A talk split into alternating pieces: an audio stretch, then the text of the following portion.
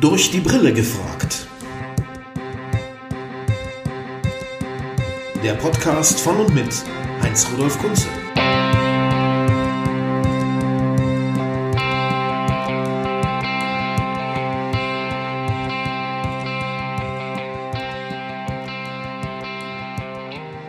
Herzlich willkommen zu einer neuen Folge von Durch die Brille gefragt mit Heinz Rudolf Kunze.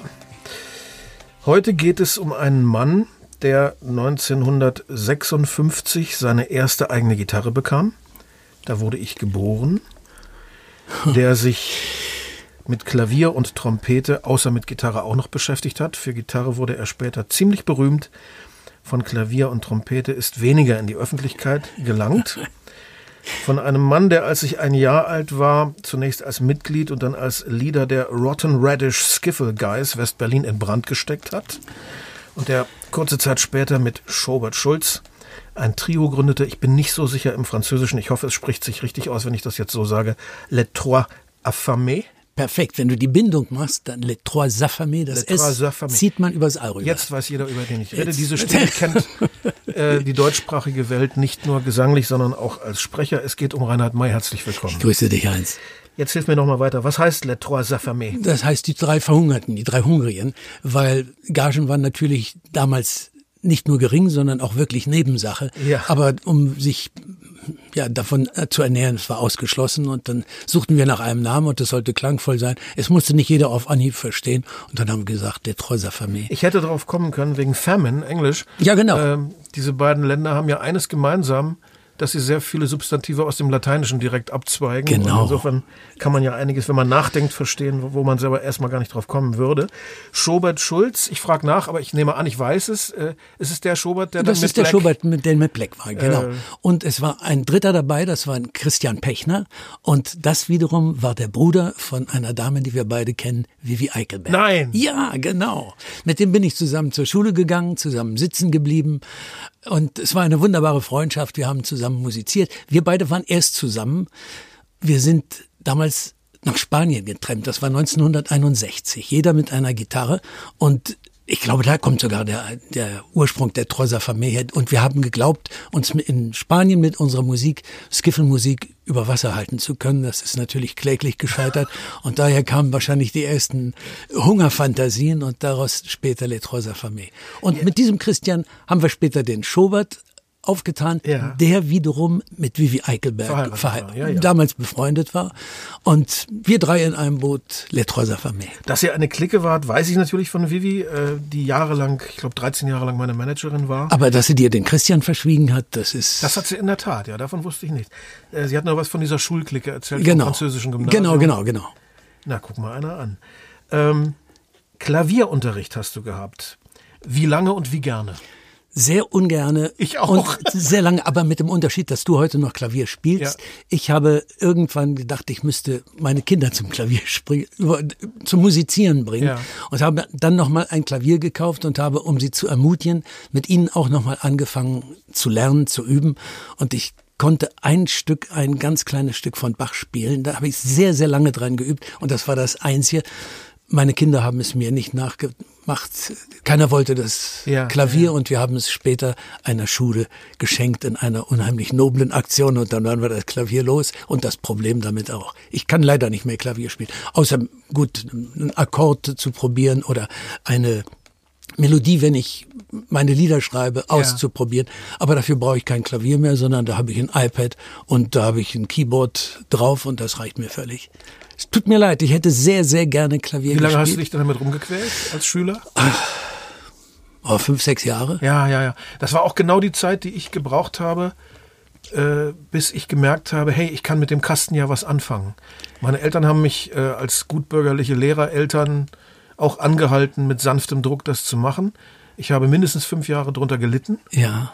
und habe meinem sehr lieben Klavierlehrer, der in seiner Freizeit Gott sei Dank Blues und Boogie spielte, immer gesagt, Herr Suchowitz, ich möchte gar nicht Bach und Beethoven und Brahms nachspielen. Ich habe nichts gegen diese Musik, verstehen Sie mir nicht falsch, das ist schöne Musik, aber ich möchte was Eigenes machen. Ja. Und erst nach so vielen Jahren ist dann bei mir der Knoten geplatzt und ich habe gemerkt, hey, das Ding und ich, wir können ja was miteinander. Bis zu diesem braucht so Punkt bin ich Jahre. leider nicht vorgedrungen. Also es war wirklich, es blieb bis zum Schluss bei Etüden. Es war immer mühselig, es hat sich immer schlecht angehört. Ja, ja, ja. Und äh, aber es war interessant. Gott, es war eine Erfahrung, es war nicht umsonst. Ich weiß jetzt, dass ich nicht zum Pianisten geboren bin und das ist auch schon mal was. Das mit dem Vorleben bei den Kindern ist ja sowieso so eine Sache. Wir haben ja, Ja. Äh, unseren Kindern auch immer Musik vorgelebt.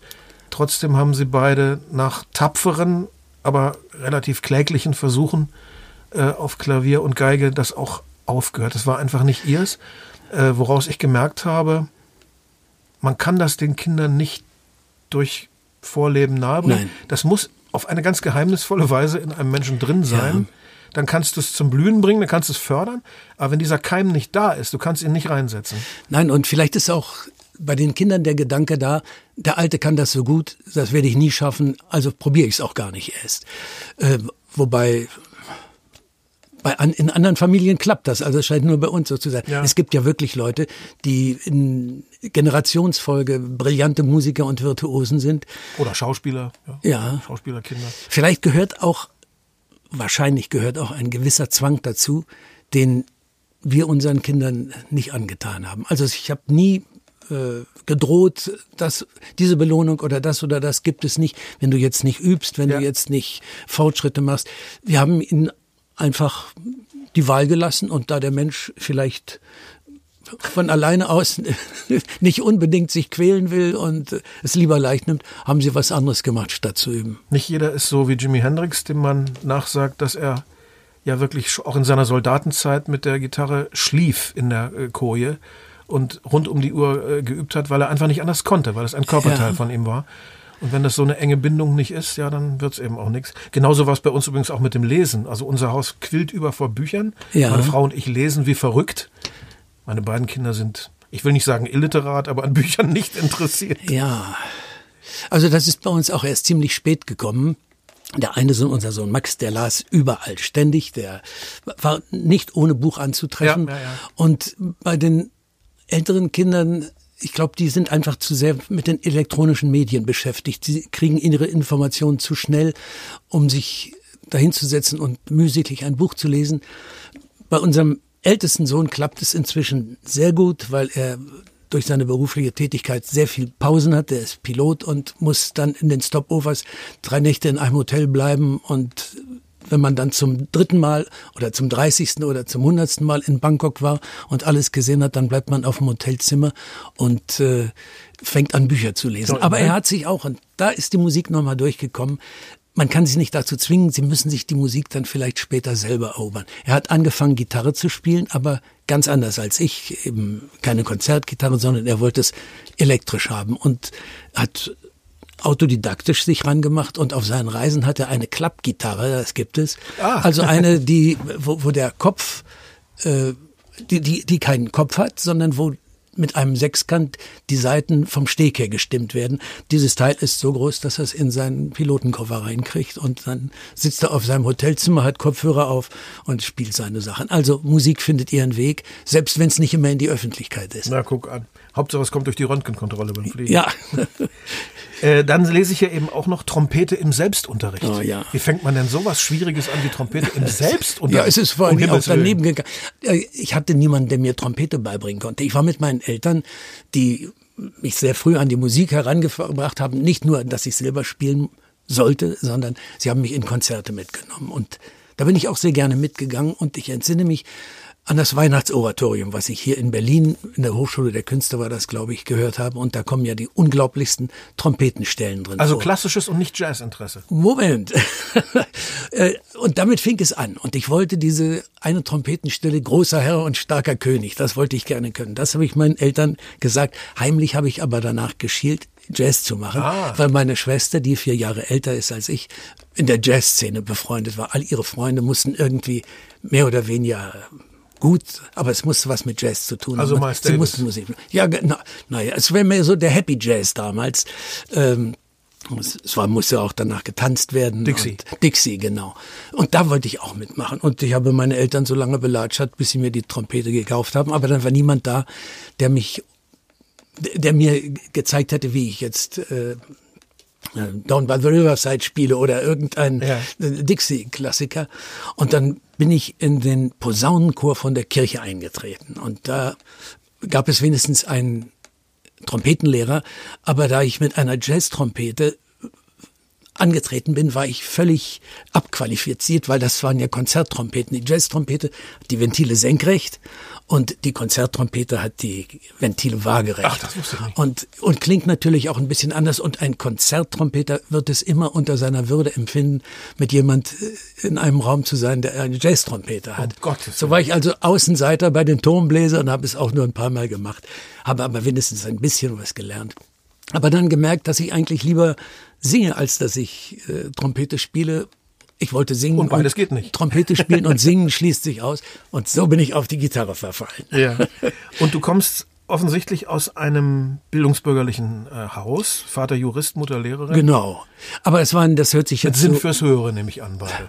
Ja, aber Sinn für alles. Ich muss das einfach sagen, das hört sich sehr spießig an, aber es war genau das Gegenteil. Ich schwöre, das war das unspießigste und unbürgerlichste ich meine das Elternhaus, nicht ironisch, das ich höre. Bitte? Ich meine das ernst, ich meine das nicht ironisch. Nein, nein, ich weiß. Nein, nein, plötzlich hört sich, wenn man es so sagt, Vater Jurist, Mutter Lehrerin, hat man so ein bestimmtes Bild. Aber das Bildungsbürgertum hat man als ja. Bild, was also ja nichts Schlechtes ist, nee, um Gottes Willen. Aber es, man denkt vielleicht so, so ein eingeschränktes Bildungsbürgertum. Sie lesen also nur die FAZ und nicht vielleicht auch mal den Lokalanzeiger und äh, sie hören nur Klassik und nicht vielleicht auch mal irgendein Jazzkonzert oder was anderes.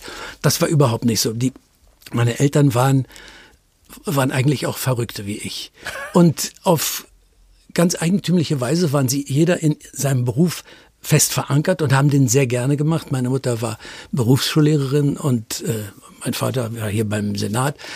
Aber zu Hause waren sie unheimlich frei und waren liberal und haben mir nie etwas verboten. Vielleicht habe ich deswegen auch nicht richtig Klavier gelernt, weil sie mich auch nicht gezwungen haben zu sagen, du bleibst jetzt hier sitzen, sonst gibt's keinen Nachtisch, mhm. sondern wenn der kleine Reinhard rausgehen wollte, dann durfte der kleine Reinhard rausgehen. Und als er älter wurde, dann haben sie ihm die Trompete gekauft und dann die Gitarre. Und äh, als ich 16 war, wollte ich gerne ein Moped haben und meine Eltern haben mir ein Moped geschenkt. Und als ich sagte, ich möchte mit dem Moped nach Frankreich fahren, als ich 16,5 war, dann haben sie gesagt, pass gut auf, aber wenn es dein Wille ist, dann fährst du jetzt mit dem Moped nach Frankreich. Und so habe ich meine ganze Jugend verbracht. Ich durfte Mädchen mit nach Hause nehmen, ich durfte Freunde mit nach Hause nehmen. Äh, mir wurde nie gesagt, äh, ich durfte alles und vielleicht habe ich bin ich deswegen so vernünftig geworden, weil ich überall alles ausprobieren konnte und gesehen habe, es, man muss nicht alles machen, um um alles kennenzulernen.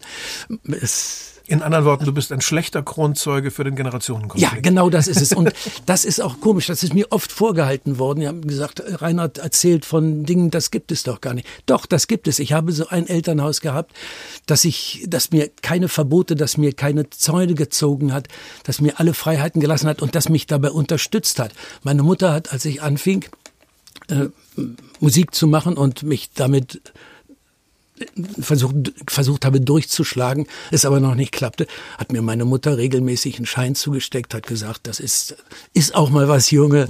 Und äh, später auch noch mal noch einen größeren Schein, damit ich mir den Tank vollfüllen kann, damit ich von einem Job zum anderen fahren konnte. Und das ging immer so weiter. Und noch als ich schon ein ein reifer Mann war und in großen Seelen aufgetreten habe und äh, aufgetreten bin und es mir auch schon besser ging, hat mir meine Mutter immer, wenn ich loszieht, noch losging, noch einen Briefumschlag mit dem Hunderter drin. Ja, ja, ja, ja. Bis zum Schluss. Letzten habe ich noch, den habe ich nicht ausgegeben. Das ist so typisch äh, Mutter. Meine Mutter war auch lange, lange Zeit sehr, sehr ängstlich hatte noch diesen, diesen Bombenkellerblick ja. und äh, Junge, kannst du dann deine Familie ernähren. Das ist bei Müttern offensichtlich sehr ausgeprägt. Das muss so sein. ähm, mich interessiert vor allen Dingen am, am hauptsächlichsten in dieser knappen Zeit, die wir haben, wirklich so dieses Thema Anfänge. Wenn ich mir versuche vorzustellen, diese Zeit 57, 60, 61, in was für einem Zustand, oder anders gefragt, ich ziehe es mal von hinten auf, kann es sein, dass du kein deutscher Rockmusiker geworden bist, weil du in einer Zeit angefangen hast, als es sowas eben noch gar nicht gab in Deutschland oder als die Anfänge der deutschen Beatmusik noch so erbärmlich waren? Ja, das glaube ich schon. Ähm, es war ja wirklich mehr Schlager. Es war Peter Kraus, das war deutsche Peter Rockmusik. Alexander, äh, Vico Toriani, wie ja, sie alle hießen damals. Klar, äh, davon, also Rockmusik gab's ja noch gar nicht. Nein, und damit wollte man natürlich nichts zu tun haben. Das hat man zwar heimlich gehört, weiß ich, aber man wollte damit nichts zu tun haben und darüber zu sprechen, das ging gar nicht. Also wir waren völlig angloamerikanisch orientiert. Hier in Berlin AFN und BFBS, das waren die Sender, die wir gehört haben. Und wenn einer heimlich zugegeben hat, am Montagabend auf Rias die Schlager der Woche gehört zu haben, war man eigentlich schon out. Aber das hat, das hat man auch nicht gern gehört, aber man war trotzdem informiert. Ich bin in, durch die komische französische Schule, auf der ich als kleiner Junge war und dann auch noch als Heranwachsender, bin ich an die französische Musik rangeführt worden ja. oder von ganz alleine rangegangen. Ich bin von meinen Eltern, die mitgemacht haben, als ich gesagt habe, ich möchte gerne mal meine Sommerferien in einer französischen Familie verbringen, haben sie gesagt, na gut, pass auf dich auf, aber dann setzen wir dich auf den Zug und du fährst jetzt in die Ardèche in eine französische Familie, die meine Eltern von vor dem Krieg kannten. Und da bin ich einfach mit französischen Chansons aneinander geraten. Ich bin in eine wunderbare Familie geraten, die Freude an Musik hatte und die tatsächlich noch ein Grammophon hatte. Und in diese Art Musik habe ich mich einfach verliebt und die hat mich sozialisiert. Das heißt, man weiß ja, die Geschichte ist ja bekannt und berühmt. Die Beatles haben ja, bis sie zum ersten Mal Bob Dylan kennengelernt haben, in einem Londoner Hotel 1964 auch hauptsächlich Blödsinn gesungen. Und äh, die, das Treffen mit Dylan hat ja für Lennon und McCartney so eine Art Plop-Erlebnis im Kopf, so ein Erweckungserlebnis bedeutet. Und ab dann äh, ist ihnen klar geworden, ah, man kann also im Zusammenhang mit Popmusik auch über andere Dinge singen. Heißt das quasi, dass die französische Musik viel früher literarisch viel weiter war. Ja, auf alle Fälle. Jedenfalls das, was... Das musst du mir wirklich erklären. Ich ja. weiß nämlich gar nichts von französischer Nein, ich, Musik. Ich glaube schon. Ähm, sowas... Wie, die hatten schon richtige Dichter, die wie, gesungen wie ein, haben. Ja? ja, auf alle Fälle. Und äh, wunderbare und vielleicht bin ich auch durch Zufall an die richtigen geraten von Anfang an, nämlich an Georges Brassens, an äh, Boris Vian, äh, Leute, die wirklich Geschichten, die Dramen erzählt haben oder wie Charles Trenet, die einfach den Alltag, die ein Glas Milch beschrieben ja, ja. haben. Ähm, oder Brel nicht so? Brel kam ein bisschen später. Seit wann gibt es denn sowas in Frankreich? Dieses gehobene Lied, sage ich jetzt mal vorsichtig. Ich glaube, das gibt es schon immer, wie es eigentlich ja vor dem Krieg bei uns auch das Chanson gab. Das ist ja einfach nur, ich glaube wirklich, Kästner und Tucholsky sind erst durch den Krieg oder abgebrochen worden. Abgebrochen ja, ja. worden. Es gab das bei uns doch diese wunderbare Tradition. Äh, auch, auch Brecht und also, weil ich glaube, es ist wirklich nur bei uns durch den Krieg abgebrochen und in Frankreich ist es nicht durch den Krieg abgebrochen. Auch kein vielleicht gestörtes oder ja, gestörtes Verhältnis zur eigenen Sprache, was natürlich bei uns auch Na. Äh, dazugekommen ist nach dem Krieg. Also in meiner Jugend, in meiner Kindheit war das Georges Brassens, dann äh, Leute, die andere Künstler interpretiert haben, Juliette Gréco. Ähm, Brel kam viel später. Brel war für mich so Ende der 60er Jahre. Ach, so spät. Wie lange hat der dann eigentlich gelebt? Das, der ist doch gar nicht so alt geworden, der Gute. Nee, der ist nicht so alt geworden. Ende der 60er? Das, das kommt mir aber Warte mal. ich habe so ein langes Leben, ich komme manchmal mit meinen Daten durcheinander.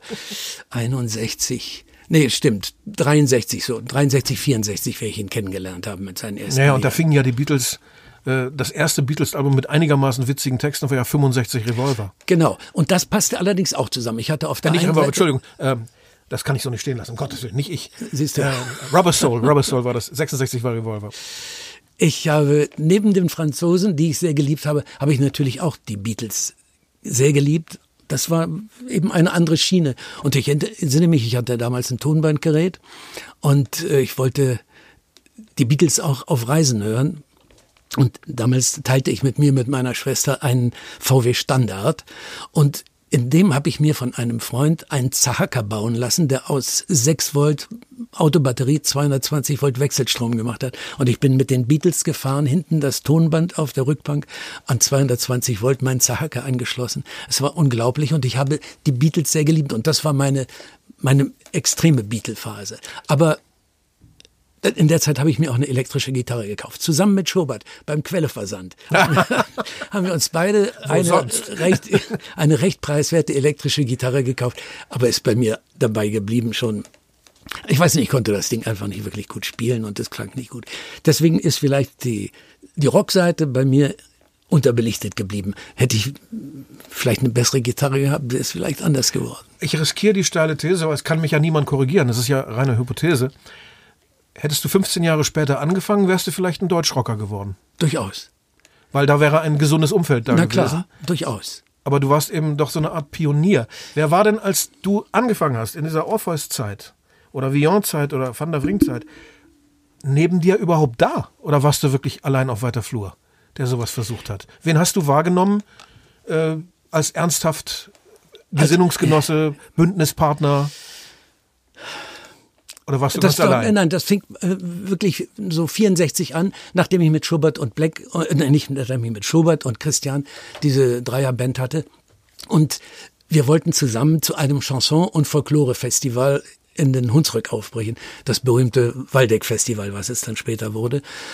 Äh, Christian konnte nicht, Schobert war extrem verliebt und seine Freundin sollte nach Berlin kommen und hat mich dann auch hängen lassen. Also bin ich alleine äh, auf die Waldeck gefahren mit drei Liedern, einem Lied, das ich nach einem oder einem Text aus dem Gedichtband Der ewige Brunnen, das heißt das Kanapé, das hatte ich vertont. Dann hatte ich ein Lied von Brell und das war es auch schon. Oder ich hatte sicher noch ein drittes. Und damit bin ich an dem Abend auf der Waldeck aufgetreten. Ähm, war alles wunderbar. Ich hatte kein Lampenfieber, die Leute haben geklatscht, es war schön. Aber die Hauptsache dabei war, ich habe an diesem Abend Franz Josef Degenhardt entdeckt, denn das war der Star dieser Veranstaltung und Hans-Dieter Hüsch und Dieter Süverkrüpp. Das waren die, die, die, die Offenbarung, die, die Initialzündung vielleicht und ganz natürlich besonders Franz Josef Degenhardt, wenn der auftrat, das waren drei Abende hintereinander und er hatte jeden Abend ein Konzert, da saßen wir in diesem Freilichttheater, was ein, ein natürliches, was ein Hügel oder ein Tal, ein Hügel zu einem Tal war. Er stand vorne auf der Bühne und wirklich, wir waren starr vor Faszination. Und ich wusste, das ist genau das, was ich immer hören wollte. Das hat mich sehr an Georges Brassens erinnert, weil es eben auch Geschichten waren, die Hand und Fuß hatten, die einfach erzählt waren, die musikalisch zu verstehen waren und die auch gegebenenfalls musikalisch leicht nachzuspielen waren, denn es war zur Gitarre und es war nicht allzu kompliziert.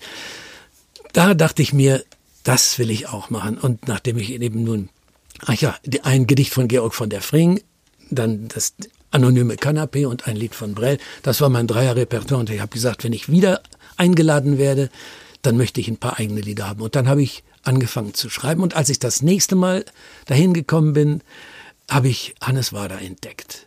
Der trat Nach da, dem wollte ich gerade fragen. der ja. trat da zum ersten Mal auf und es war genauso ein Erweckungserlebnis. Er, allein schon von Erscheinung war es unglaublich, dieser äh, lange Mensch mit einer Baskenmütze trat er auf. Das zeichnete schon das Frankophile äh, nach.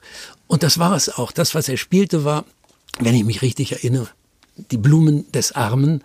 Und das war für mich wie ein wunderbarer Brassens, aber nicht ein Epigone, sondern einer, der so ähnlich war, aber sein ganz eigener, ein, ein deutscher Brassens. Und Das ist interessant, dass du das sagst, weil bei den Melodien und bei den Harmonien von äh, Degenhardt und dir habe ich immer an französische Musik gedacht. Bei Hannes denke ich doch immer eher an amerikanische ja, Folk. stimmt. Nachher ist dann das Repertoire ging auch mehr in die Richtung. Aber hör irgendwann noch mal die Blumen des Armen. Äh, das ist äh, ein ein Dreivierteltakt und es hört sich für mich sehr französisch an. Ein wunderbares deutsches Französisch fand ich das. Und äh, ja, dann kamen natürlich viele andere, die auf der Waldeck entstanden, oder ihren Ursprung genommen haben. Äh, Walter Mossmann, dann habe ich Hans-Dieter Hüsch auf der Waldeck erlebt, Walter Hedemann, ich weiß nicht, ob Das das, sagt noch mir was gar nichts. Oh, das ist Aber Hans Dieter war ja doch eher eben ein, äh, ein, ein Kabarettist. Also musikalisch war der nicht so unterwegs, nicht so stark, Stimmt, oder? aber er hatte schon ein paar wunderbare, auch, auch melodisch sehr schöne Sachen. Manche natürlich wirklich schräg mit seiner Farfisia-Auge, Herrlich, ja. wer da vorne stand und wirklich drei Akkorde gequält hat. Aber er konnte auch sehr, es gibt ein Lied, das heißt Abend. Das ist sehr poetisch und es ist auch melodisch. Das sehr, ist sehr Alle schön. gehen nach Haus, ne? Genau. Das haben sogar Blumfeld mal gecovert, die deutsche Band Blumfeld. Ameise rennt nach Haus, Genau, kleiner ja, Bär ja. rennt nach Haus, Ja. die Lampen leuchten, der Tag ist aus. Ein wunderschönes Lied. Und den habe ich, den habe ich sehr geliebt, weil ich ihn auch persönlich mit ihm gut klarkam. Ja. Das war ein sehr warmherziger, sehr liebenswürdiger Bursche. Ich durfte noch Und- bei ihm lernen. Ich habe mit ihm Kabarett gemacht im WDR. Ja, genau. Und das, er war hinreißend, Ja. er war extrem interessiert an all uns jungen Spechten. Genau, wollte ich sagen, das war ein, ein natürlich ein reifer Mann. Wir, wir waren Greenhorns und er hat uns ernst genommen. Ja. Ich hatte das Gefühl, dass er mich ernst nimmt und das hat mir sehr, sehr gut getan. Dann also nochmal auf Walter Hedemann, das war ein, Nie gehört den Namen. oh, musste nochmal forschen. Ein, er war Lehrer und ist auch immer Lehrer in Paderborn geblieben, Paderborn. Aber ein absoluter Freigeist und sehr, sehr witzig. Ein großes Oeuvre, von dem auch natürlich viel kabarettistische Einschläge, von dem ist ein Nashorn und ein Trockenhorn spazierten durch die Wüste, da stolperte das Trockenhorn, da sagt das Nashorn, siehste. Solche Verse hat er gebracht und da brüllte die Wiese natürlich. Aber er hat auch wunderbare Balladen gemacht. Also ein toller Mann, aber in dieser schwierigen deutschen Medien Musiklandschaft, gerade für diese Art von Musik war da wohl kein Platz. Er lebt nicht mehr, aber er hat ein großes Werk hinterlassen. Also guck mal bei Gelegenheit rein. Falls du es nicht findest, ich habe es dir, ich überlasse dir meine Sammlung für eine Woche und dann kopierst du dir die. Alles Wunderbar, klar. Walter Hedemann. Ich schreibe mir den Namen gleich auf. Ähm, gut, da hattet ihr euch jetzt also in einer kleinen Szene gefunden. Da war diese übermächtige deutsche Schlagerwelt Ja. auf der einen Seite. Und da waren diese doch eher peinlichen ersten Gehversuche deutscher Beatbands, seien es nun die frühen Rattles gewesen, seien es hier die Lords in Berlin Ja. gewesen. Viel war da ja nicht. Nee. Und das war noch sehr klapprig und im Vergleich zu den englischen Vorbildern noch eher lächerlich, Ja. muss man ehrlich sagen. Es ist wie immer, wenn, äh, wenn jemand versucht, etwas nachzumachen. Ja, ja, ja. Der Nachzieher ist immer schlechter als das Original. Das wird nie anders sein. Äh, Eine Interpretation, eine Neuinterpretation, das ist durchaus was Wunderbares. Aber ein Nachzieher geht immer in die Hose. Deswegen hat ja der Ralf Hütter von Kraftwerk in einem der wenigen Interviews, was er in seinem Leben gegeben hat, so überzeugend gesagt, irgendwann habe ich sehr schnell gemerkt, ich kann weder Klavier spielen wie Keith Emerson noch singen wie Ray Charles. Also müssen wir uns was ausdenken, was die da drüben nicht Genau, haben. genau. Und damit sind sie Weltstars Ja. geworden, weil die Amis dann wirklich gesagt haben, what the hell is this? Sowas hatten die einfach noch gar nicht wie Kraftwerk. Nein, es ist immer richtig, was Eigenes zu machen. Ähm, du hast Villon vertont, das ist naheliegend, das leuchtet mir ein. Wie kamst du gerade auf Georg von der Wring? Meine Mutter hat mir irgendwann zu einem Geburtstag ähm, ein Buch geschenkt, das hieß Die Lieder des Georg von der Wring. Und da hat mich, es hat mich einfach manches in den Gedichten angesprochen. Ich habe mir vor einem Jahr nochmal, weil ich das Buch nicht mehr gefunden habe, ich habe es mir nochmal im Internet bestellt und finde wieder viele Sachen, die mir direkt ans Herz gehen. Ich finde inzwischen auch viele, die ich gar nicht mehr verstehe und die Faszination nicht, die ich früher dafür hatte, wenn es sehr lyrisch nur um Blumen geht.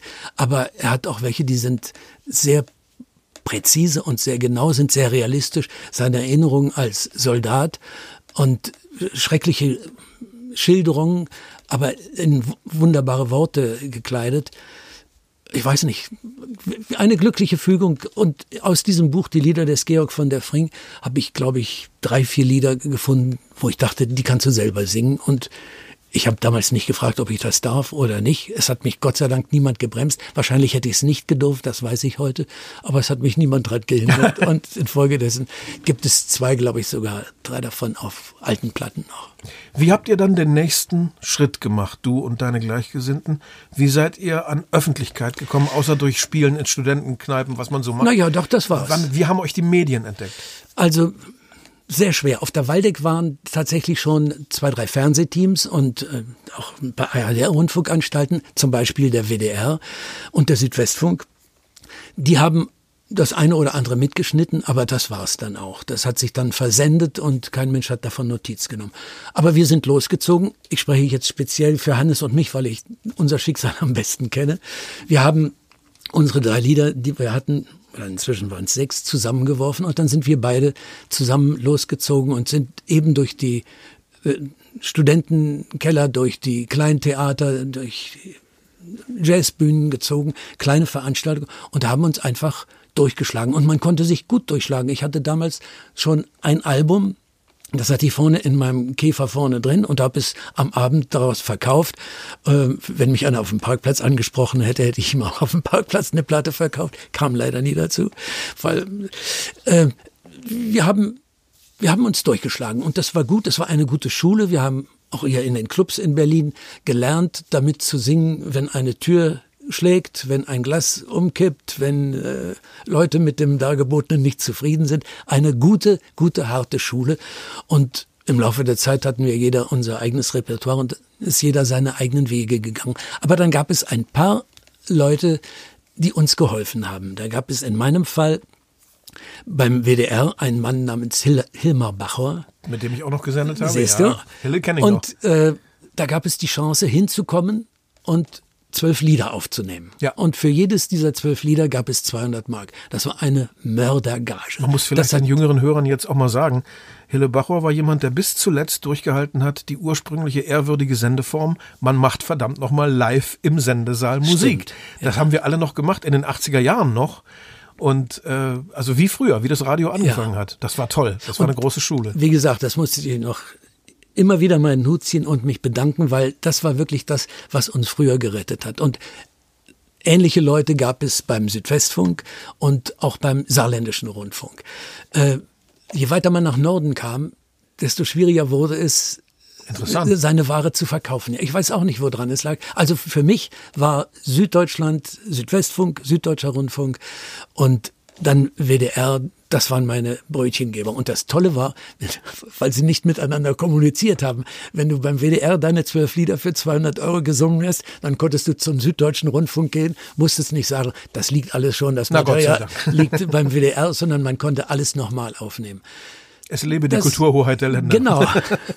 Und damals war es so, dass zum Beispiel in Nachrichtenmagazin, Mittagsmagazin, beliebter Treffpunkt, dass da zwischen den Beiträgen, den Sprachbeiträgen, auch durchaus mein Chanson gespielt wurde, was heute gar nicht mehr denkbar ist. Ja. Ich nehme an, dass die Redakteure Angst haben, dass sie, wenn sie ein Thema haben und ein Lied haben, was zu dem Thema Stellung nehmen könnte, dass sie dann äh, Angst haben, eine Meinung zu verbreiten, die sie nicht verbreiten dürfen. Also sie haben Angst vor dem gesungenen Wort. Ja, ich das manchmal. ist richtig. Gab es früher nicht. Da konnte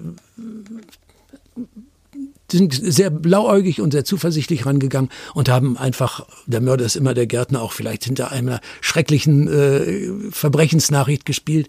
Äh, das spielte keine Rolle. Das wäre nämlich jetzt meine nächste Frage gewesen. Du hast es gerade schon angedeutet vom Rundfunk. Äh, welche Erfahrungen hast du gemacht außerhalb Westberlins mit den westdeutschen Mentalitäten? Also auch bei den Hörern.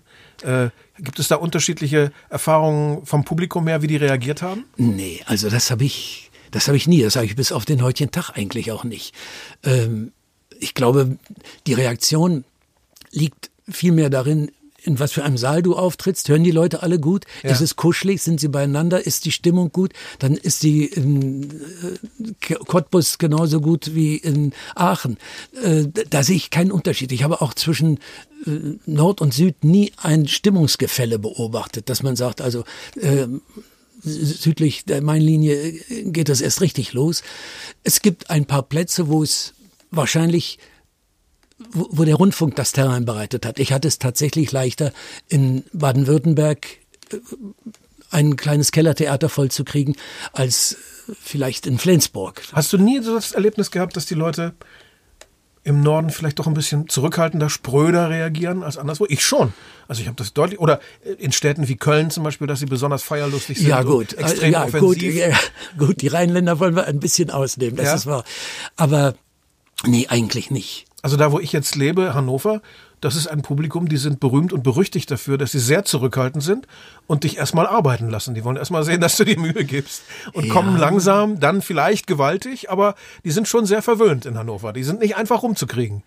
Also ich überlege, ob es irgendwo besonders leicht wäre, aber Nein, also das ist okay, eine, ich habe mir auch erlebt, die, oft die Frage gestellt, äh, ob es auch zwischen Deutschland oder Frankreich, wo ich viel aufgetreten bin, einen Unterschied gibt. Aber in dem Moment, wo ich in meinem Kopf den Schalter auf Deutsch oder auf Französisch umgelegt hatte, das Publikum hat ähnlich reagiert. Sie sind betroffen bei denselben Schilderungen und sie lachen auch eigentlich über dieselben Späße. Ähm, ich glaube, manchmal, wenn ich Unterschiede festgestellt zu haben glaubte, lag es eigentlich mehr daran, dass ich vielleicht an einem Tag super in Form war und wirklich dem Affen Zucker gegeben habe und so alle mitgerissen habe und einem anderen Tag vielleicht äh, ein bisschen stiller war oder mehr introvertiert. Äh, ich Nee, ich finde, die Leute sind überall gleich. Wenn der, wenn der Artist vorne gut ist und im Vollbesitz seiner geistigen und körperlichen Kräfte und sie nicht frieren müssen, weil der Saal schlecht geheizt ist oder sie nicht schwitzen müssen, weil die Klimaanlage nicht funktioniert. Wenn es ihnen gut geht, dann geht es ihnen eigentlich überall gut. Okay. Beneidenswert. Ich habe es ein bisschen anders erlebt. Ich kenne also doch durchaus so von meiner Gibt Wahrnehmung her mentale, regionale Schwankungen. Ich, ich, will dich jetzt nicht herausfordern und du sollst nicht sagen, wo. Aber gibt es Säle, wo du sagst, da, da gehe ich nicht mehr hin? Nein, das gibt es nicht. Aber ich sage das hier frank und frei, weil die Leute, äh, glaube ich, das in den richtigen Hals bekommen. Es gibt einen Ort in Deutschland, da sind die Menschen auch sehr nett und sehr aufmerksam. Äh, sie zeigen nur, wenn sie sich freuen, ist ihrem Gesicht nicht so. Das ist das Schweriner Loch. Also Schwerin habe ich Gut, erlebt da war ich noch nie. als ein Publikum, äh, die kommen hinterher mit Grabesmiene zu dir, als wenn du auf einer Beerdigung gesprochen hast und sagen dir, das war sehr schön. ja. Und wenn du das weißt und du kommst zum zweiten Mal nach Schwerin, ist ja alles okay. Dann weißt du sie zu nehmen. Aber beim ersten Mal denkst du, du hängst dich auf. Ja. Du hast heute Abend alles falsch gemacht. Also das, das kenne ich natürlich auch. Also gerade dieses Phänomen, dass wenn man so bis in die ersten drei Reihen sehen kann und du sitzt da vorne siehst, da vorne sitzt einer, der kriegt einfach die Hände nicht auseinander, der guckt die ganze Zeit äh, verstört und nachher siehst du ja nur noch den. Bewegt er sich jetzt? Wird ja. er sich regen? Wird er Beifall zollen? Und nichts passiert und der kommt nachher und sagt, das war so ein schöner Abend. Seitdem habe ich mir angewöhnt, nichts mehr auf die Physiognomie oder auf das Minenspiel zu geben, was ich sehen kann. Ja. Aber hast du mal versucht, in Schweriner Loch in einem anderen Saal zu spielen und ist es da genauso? Oder ist es vielleicht wirklich manches liegt am Saal. Ähm, ich habe in Schwerin einiges äh, gemacht. Es ist tatsächlich gerade dort, finde ich, so eine Mentalitätssache, denn schon Rostock sind sie wieder lebendig. Ja, Rostock habe ich beste Erinnerung. Ja, ja. Aber in Schwerin sind die Menschen wirklich, und liebe Hörerinnen und Hörer aus ja, Schwerin, nein. ihr wisst, wie ich es meine. Ich habe es jetzt auch kapiert, ich kann euren Ausdruck deuten, ja. Ich komme auch gerne wieder. Aber für einen Erstling, der sich bei euch abstrampelt, seid ihr echt eine Herausforderung. Harte Schule. So, wo war ich denn jetzt stehen geblieben? Äh, ach ja. Hast du noch eine griffige Erklärung für diese unglaubliche Dominanz der angloamerikanischen Musik und für das, für das nicht so große Wirk, Wirken der französischen Musik in Deutschland. Die kommt ja nicht so in die Breite wie die Angloamerikaner. Liegt es nur daran, dass die so kulturimperialistisch sind und mehr dafür tun? Es liegt an, an dem Powerplay. Das ist schon mal klar. Dass die Rundfunkstationen, unsere haben alles kritiklos abgenommen und bis auf den heutigen Tag äh, spielen sie alles, was angloamerikanisch ist, weil ja. es wahrscheinlich mit den äh, über die großen Konzerne, über das unheimliche Geld, was dahinter steckt, weil das überall reingepresst wird. Äh, ich denke, das ist das Phänomen. Es, ich sehe, ich kann jetzt im Moment wirklich nur für die Berliner äh, Radiowelt sprechen. Hier ist der Slogan, das Beste der 80er und der 90er was Neues kommt gar nicht drin vor. Und sie spielen immer dieselben englischen und amerikanischen Schlager. Ähm, das hat sich einfach so eingebürgert. Es gibt nichts anderes. Und da wird nie ein spanisches oder äh, bei der Bevölkerungsschichtung hier in Berlin nie ein türkisches Lied dabei ja, sein. Ja, ja. Da wird immer nur amerikanischer Mainstream gespielt. Es ist, es ist einfach vielleicht auch wirklich das Erbe, dass nach dem Krieg eben die deutsche Sprache ein schwieriges Kapitel war, dass äh, ja, unsere Tradition einfach weggebrochen ja, ja. ist. Wir wissen nicht, auf welchem Fuß wir tanzen sollen. Also spielen wir das, was uns die großen, die Global Player reindrücken. Zwei Dinge dazu. Einmal, ähm, dieser Slogan wird für immer bleiben, ist meine Prognose. Es wird vielleicht nochmal irgendwann heißen, das Beste der 70er und der 80er. Ja. Denn danach ist ja nichts mehr gekommen, was die Menschen sich merken konnten. Die ja. Musik von heute, die Popmusik ist ja so erbärmlich, die angloamerikanische. Davon wird es keinen Evergreen geben. Das sage ich dir Stimmt. einfach, den die Menschen in 30 Jahren noch pfeifen können. Den ja. wird es nicht geben. Das heißt, in, wir werden erleben, oder vielleicht wir nicht mehr, wir beiden alten Herren, dass die in 30, 40 Jahren immer noch Elton John und Phil Collins spielen, ja. weil einfach nichts Stimmt. Besseres da ist aus dem Raum. Und ist es denn auf Seiten der Franzosen so, dass die das überhaupt möchten? Würden die gerne mehr auch auf Deutschland einwirken oder sind die doch so mehr self-contained? Ich glaube, das ist denen egal. Deutschland äh, findet, außer in den deutsch-französischen Gesprächen auf höchster Regierung, Regierungsebene, gar nicht so sehr statt. Natürlich kommen Touristen her, aber ich glaube, sie haben kein Sendungsbewusstsein, nun unbedingt ihre französische Musik nach Deutschland zu bringen. Ähm, ich glaube, sie sind sich selbst genug und ja, sie sind in sich selber zu Hause. Sie, sie brauchen nicht über die Grenzen zu gehen. Ja, so kommt es mir auch vor. Jetzt habe ich hier einen Punkt gefunden in deiner unglaublichen Vita, was du alles gemacht hast und wo du alles ausgezeichnet worden bist. Und du bist ja geradezu ein Vorzeige Staatsbürger und Ordensträger auch geworden mit ganz vielen Benefits-Aktivitäten. Ein Ding, das wusste ich überhaupt noch nicht. Du hast eine Instrumental-LP gemacht. Ja. Was hast du denn da getrieben? My Instrumentals? Ja, es ist äh, unter aller Sau. Versucht nicht, sie irgendwo zu kriegen. Okay, es wenn du es nicht willst. nein, nein, lass uns darüber sprechen. Ich hatte irgendwann gedacht, ich schlage mit meinen vielen Worten alles tot, was vielleicht noch an Musik da ist. Ich wollte das mal ohne meine Worte hören und habe dann alle haben mir davon abgeraten und ich hätte auf sie hören sollen. Äh, diese Instrumentalplatte selbst finanziert und selber durchgedrückt und es ist einfach Schrott. Es ist, es, es hätte vielleicht klappen können, wenn man wirklich, wirklich sehr viel Geld in die Hand genommen hätte. Und ja, sich, wie wie, stelle ich mir das vor? Du spielst da auf der Akustikgitarre ich, ich spiele überhaupt nicht mit. Ich, ich habe, Ach so. nein, nein, ich habe die Musiker, mit denen ich damals zusammenspielte oder welche gedungene Musiker dafür gekriegt und sie haben auch alle ihr Bestes gegeben, aber die Arrangements waren Schrott und äh, es war, es war ganz interessant, aber ich hätte es nicht machen müssen. Und es ist auch nichts verloren, wenn man davon nichts mehr hört. Wie hast du denn das wahrgenommen, als plötzlich eine dritte Kraft auftauchte? Es gab euch, die Liedermacher, es gab die entsetzlich große Schlagerwelt, wo noch nicht furchtbar viel Aufregendes passiert ist. Und dann gab es auf einmal lange Zeit fast allein auf weiter Flur den Udo Lindenberg. Da gab es in Nürnberg ihre Kinder. Das war eine hochbegabte Band, die leider nicht so durchgedrungen ist. Aber dann, die waren ja lange Zeit im Deutschrock, was man dann so blöd nennt, ähm, allein. Aber irgendwann, ab Ende der 70er, Anfang der 80er Jahre, wurde das ja eine richtige massive Welle. Dass auf einmal auch in der deutschen Rockmusik deutsch gesungen wurde, zum Teil sogar gar nicht mal so blöd. Wie hast du das wahrgenommen? Das fand ich wunderbar, das fand ich eine große Erleichterung. Natürlich, Udo war die Offenbarung. Ich habe Udos Anfänge noch miterlebt. Wir haben zusammen, ich glaube, seine erste Fernsehsendung äh, kam aus der Fabrik in Hamburg und die habe ich noch moderiert. Also ich war ganz früh zur Stelle.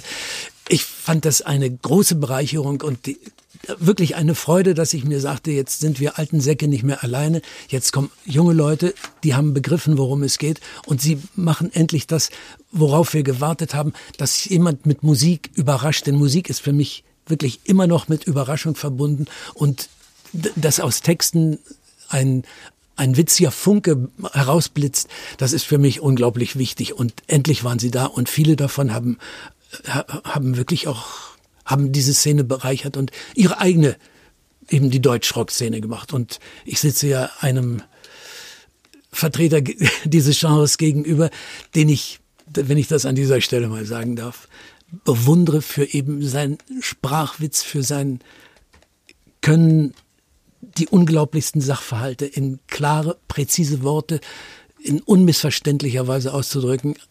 Chapeau, mein lieber Heinz. Äh, es gibt eine Reihe von Aussprüchen von dir, die sollten in Stein gemeißelt werden und äh, vor den Schulen aufgestellt werden. Das ist wirklich wahr. Also das, das macht Hoffnung. Es ist so Wunderbares mit der deutschen Sprache möglich, die, die es uns so schwer macht. Aber wenn wir dann einmal den durchgehenden Gaul bei den Zügeln haben und ihm richtig zeigen, wo es lang geht, dann ist das so wunderbar. Und dann ist es schöner als in jeder anderen Sprache für mich. Gut, ich spreche keine andere so gut wie Deutsch, aber ich weiß zum Beispiel aus dem Französischen, dass ich, äh, dass es leicht ist zu schreiben. Man kann wunderbar rumschwurbeln und nichts sagen und es hört sich saugut an, aber es sagt nichts. Aber es macht dann auch nicht wirklich zufrieden, weil die Schwierigkeit fehlt einfach. Allein wenn du dir das französische Reimlexikon und das deutsche Reimlexikon anguckst, das französische ist dreimal so dick, weil alles reimt sich auf alles. Du hast nie das Problem, dass du am Ende der Zeile bist und weißt nicht, oh, wo geht es hin? Im Deutschen kann das schon. Qual werden. und dann überlegst du und überlegst du und wenn dann der Gedankenblitz kommt und das letzte Puzzle tatsächlich in das Stück reinpasst, dann ist das eine ungleich größere Befriedigung, als wenn es dir einfach so die letzte Zeile in den Schoß fällt.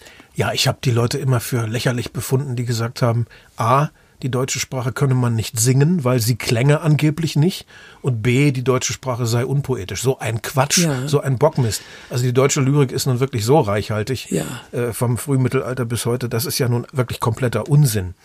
Ähm, danke für das Lob. Ich gehe nochmal auf unsere gemeinsame Arbeitsmethode ein und werde zu dir noch was am Schluss sagen. Ähm, ich habe mit Freude gelesen, wobei ich mir das eigentlich aber gedacht habe auch. Hier steht wörtlich als Zitat von dir, wenn ich die Texte fertig habe, beginne ich die Musik zu machen. Ja. Das heißt, du arbeitest tatsächlich auch so rum wie ich. Ja. Da sind wir ja beiden eher in der Minderheit. Die meisten Kollegen, die ich kenne, fangen ja mit Musik an und singen dann ganz lange Lala, Baby, Baby, irgendwas, ja. lautmalerisch, bis dann irgendwann der Text kommt. Äh, warum machst du das auch so, wie ich das bevorzuge? Was, warum liebst du das mehr als andersrum? Weil ich auf diese Art und Weise mehr Freiheit habe am Text. Äh, ich habe mir also noch nicht die Fesseln der Musik angelegt, sondern ich mache erstmal den Text und danach damit habe ich genug zu tun. Und danach zwinge ich irgendeine Melodie, sich meinem Text unterzuordnen. Ich finde das oder auch leichter und angenehmer. Ich glaube, wenn du, wenn jetzt das Versmaß schon vorgegeben ist durch eine Melodie, ist dir schon eine Freiheit genommen. Ja, also es gibt äh, ich, ich sage auch nicht, dass das die alleinselig machende äh, Art, äh, sowas zu schöpfen ist. Aber es ist einfach meine Art. Ich erzähle erstmal lieber und während ich die ersten Zeilen ausprobiere, habe ich die Gitarre auf dem Knie und probiere schon klar, mal, ja, wie sich das singt und ob mir das äh, gut über die Lippen gibt oder ob ich nochmal äh, geht oder ob ich da vielleicht nochmal die Worte umdrehen sollte. Und wenn ich das drei Tage lang hintereinander gemacht habe an einem Lied, dann kommt die letzte Zeile und dann ist eigentlich auch die Melodie schon da. Und ich wette, dass das bei allen internationalen Kollegen die Wert auf den Text legen auch so ist. Natürlich muss das bei Dylan so sein, bei Cohen so ja. sein, auch bei einem jüngeren, noch aktiven Kollegen wie Nick Cave gehe ich fest davon aus, dass das der Text zuerst da ist, weil das denen einfach wichtig ist. Und dabei kommt auch mehr raus. Und man darf zwei große Sachen auch nicht vergessen in der Popmusik. Da war ich immer sehr erleichtert, dass wir nicht so ganz alleine sind.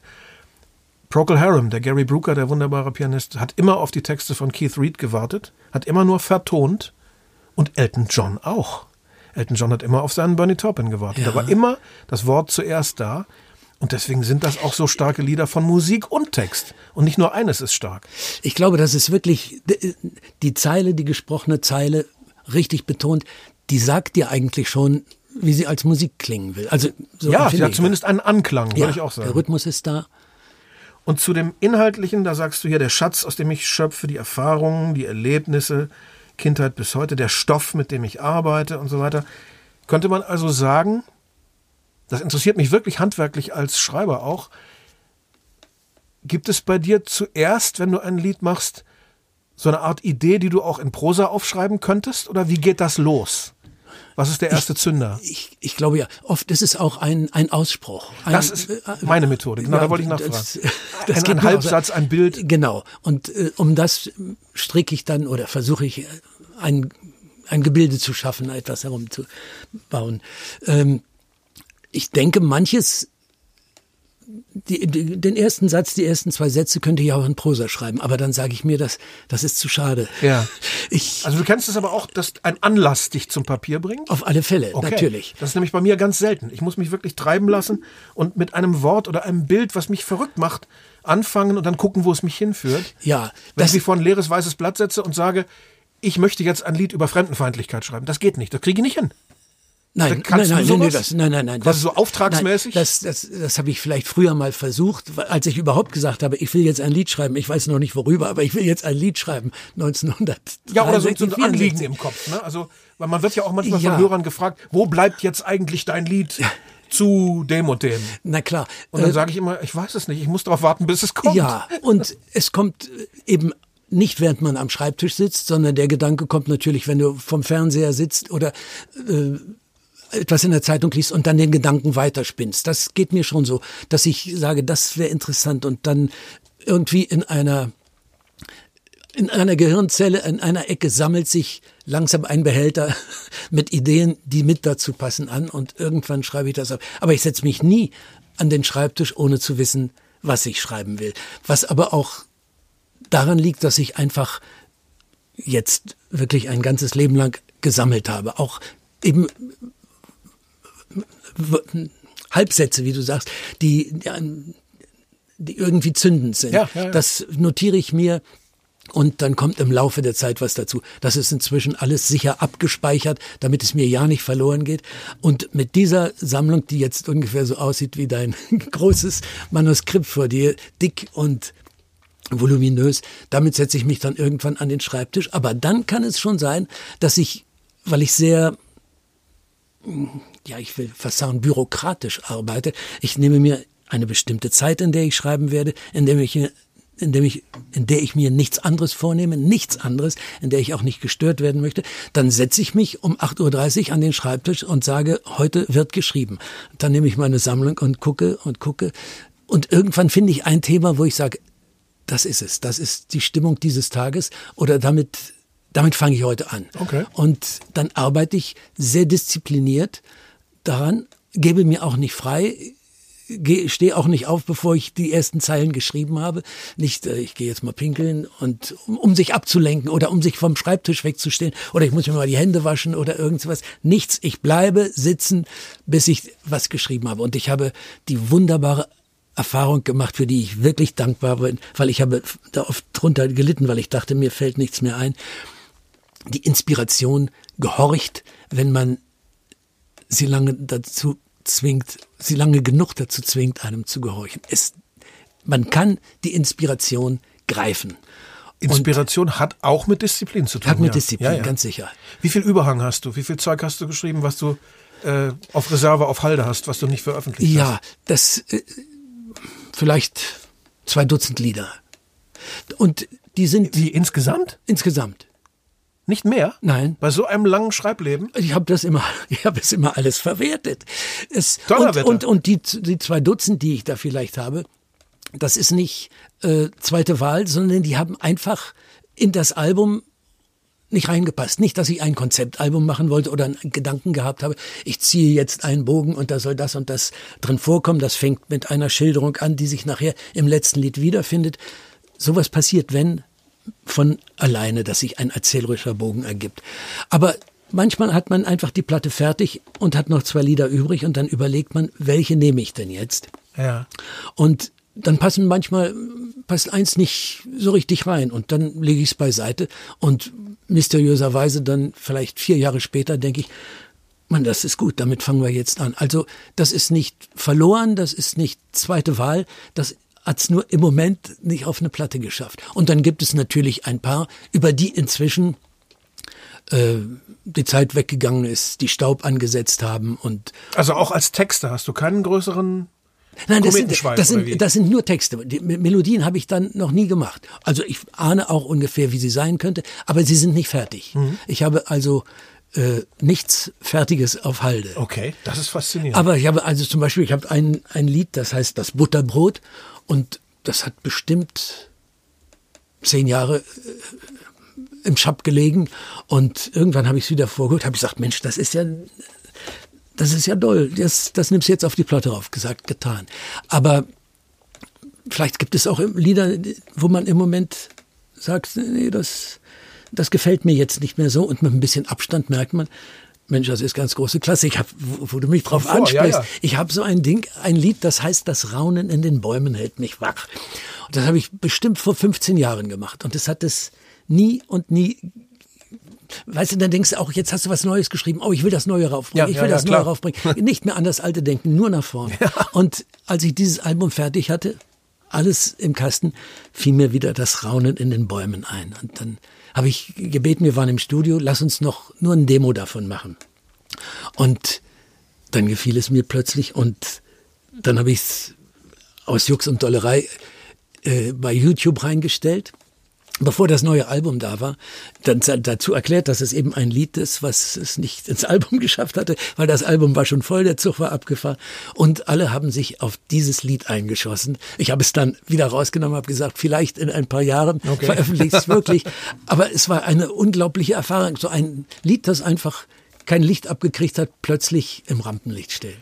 Nun hast du ja gerade schöne neue Lieder draußen mit dem neuen Album und seiner unglaublichen wirkungsmächtigen Einschlag Nummer zwei in den Charts. Ich habe das gesehen, ich habe es mir erzählen lassen und war vom Donner gerührt und dachte, das ist ja mal ein Zeitzeichen, dass äh, Reinhard May äh, mit äh, in, der, in der zweiten Hälfte der 70er Lebensjahre in diesem kaputten, dekadenten, verrückten Zeitgeist heute da einfach mal eine zwei hinsetzt, vor Lady Gaga zum Beispiel. Wie erklärst du dir das? Was sind das für Menschen, die dich hören? Du kennst sie ja bestimmt, du weißt sie ja einzuschätzen von also, Angesicht zu Angesicht. Wer hält dir so die Treue? Das sind gute Menschen. Mit Sicherheit. Ich weiß es Was nicht. sind das für Leute? Ich denke, das sind viele, die mich von damals kennen, die mit mir älter geworden sind, die Kinder gekriegt haben, die Enkelkinder gekriegt haben. Und ich höre oft oder ich lese hin und wieder die Zeile, wenn mich Briefe erreichen. Äh, da steht drin, ich bin mit meinen Eltern in die Ferien gefahren und es lief immer eine Kassette von ihnen. Und nun fahre ich selber mit meinen Kindern äh, in die Ferien und nun läuft eine MP3 von ihnen. Also wirklich, ich bin, glaube ich, durch die Generationen weitergegeben worden.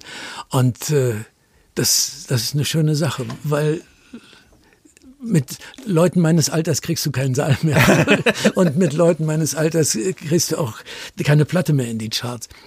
Aber wenn es eben durch die Generationen weitergeht, das ist eine und, große Freude. Und wie erklärst du dir deinen ungeheuer guten Ruf bei zum Teil auch schrägen und schrillen Musikern? Das ist unglaublich, wie oft man ich, deinen Namen hört von ich, Leuten, die Punkfrisuren tragen ja. und die ansonsten eher die Sex Pistols hören. Also ich glaube erstmal, dass Musiker untereinander ein gutes Verhältnis zueinander haben. Es gibt keinen Neid, keinen Futterneid. Und sie sehen einfach, da ist ein Alter, der macht das schon lange. Das ist ein guter Haut, das ist eine ehrliche Haut. Der hat uns nicht belogen. Er macht nicht ganz die Musik, die ich hören würde, aber es ist ein, es ist ein guter Kerl. Ich glaube, das ist es. Und wir respektieren uns gegenseitig und ich freue mich natürlich, wenn mir junge Leute äh, freundliche Sachen sagen und mir äh, Respekt äußern. Das, das finde ich toll. Ich muss aber noch eins Fall, dazu das sagen, dass ich mich auch sehr gefreut habe, aber ich will dabei nie vergessen, wie schrecklich die Charts auch aussehen können, wenn man sich manchmal vorliest, was da alles ist. Und dass es unendlich viel gute und kostbare Musik gibt, die nicht in den Charts erscheint. Also Allerdings. alle Leute, die da nicht sind. Man muss sich nicht schämen, wenn man drin ist. Und manchmal ist es fast, dass man sich schämen müsste, dass man drin ist. Also es ist eine zwiespältige Sache. Aber es ist natürlich klasse, wenn, wenn dir der Lehrer sagt, Handschrift gut, du bist versetzt. Ein gewisses schelmisches Grinsen ist dir jedenfalls anzumerken, wenn du an diese Platzierung denkst. Und da hast du auch alles Recht dazu. Ich bedanke mich ganz herzlich für dieses tolle Gespräch, das man noch Stunden fortsetzen könnte. Für mich war das heute etwas ganz Besonderes, denn man sitzt ja nicht so oft mit Leuten zusammen, die man äh, als Musiker so als seine, als seine Lehrer, als seine Leitfiguren bezeichnet. Ich werde nie vergessen, wie ich mit äh, 13 Jahren in Osnabrück, da wo ich aufgewachsen bin, als Schüler vor dem Musikhaus Gebrüder Rolfing stand, das es jetzt nicht mehr gibt, in der einzigen Fußgängerzone, die Osnabrück hat, und durch die Scheibe gestarrt habe und da sah ich eine Platte von einem jungen Mann mit weißer Jeans, Cowboystiefeln, auf einem Barhocker sitzend, Weste und weißes Hemd aufgekrempelt mit einer Gitarre in der Hand. Und das war Reinhard May, das war für mich äh, ein neuer Name. Ich war, wie gesagt, Schüler noch und ich sah diesen Mann, wie er da sitzt und wie er da wirkt, seine Körpersprache. Und in diesem Augenblick habe ich gedacht, wie später nur noch, als ich The Who in Münster sah 1970, allein von dem Anblick her, vom Gestus her, das willst du tun. Und äh, das ist Reinhard May für mich gewesen und ich bin und ist er immer noch. Und ich bin unheimlich dankbar, dass ich äh, das große Glück hatte, den dann auch noch kennenzulernen. Ich danke dir, Reinhard. Dann war es für was gut. Ich danke dir eins.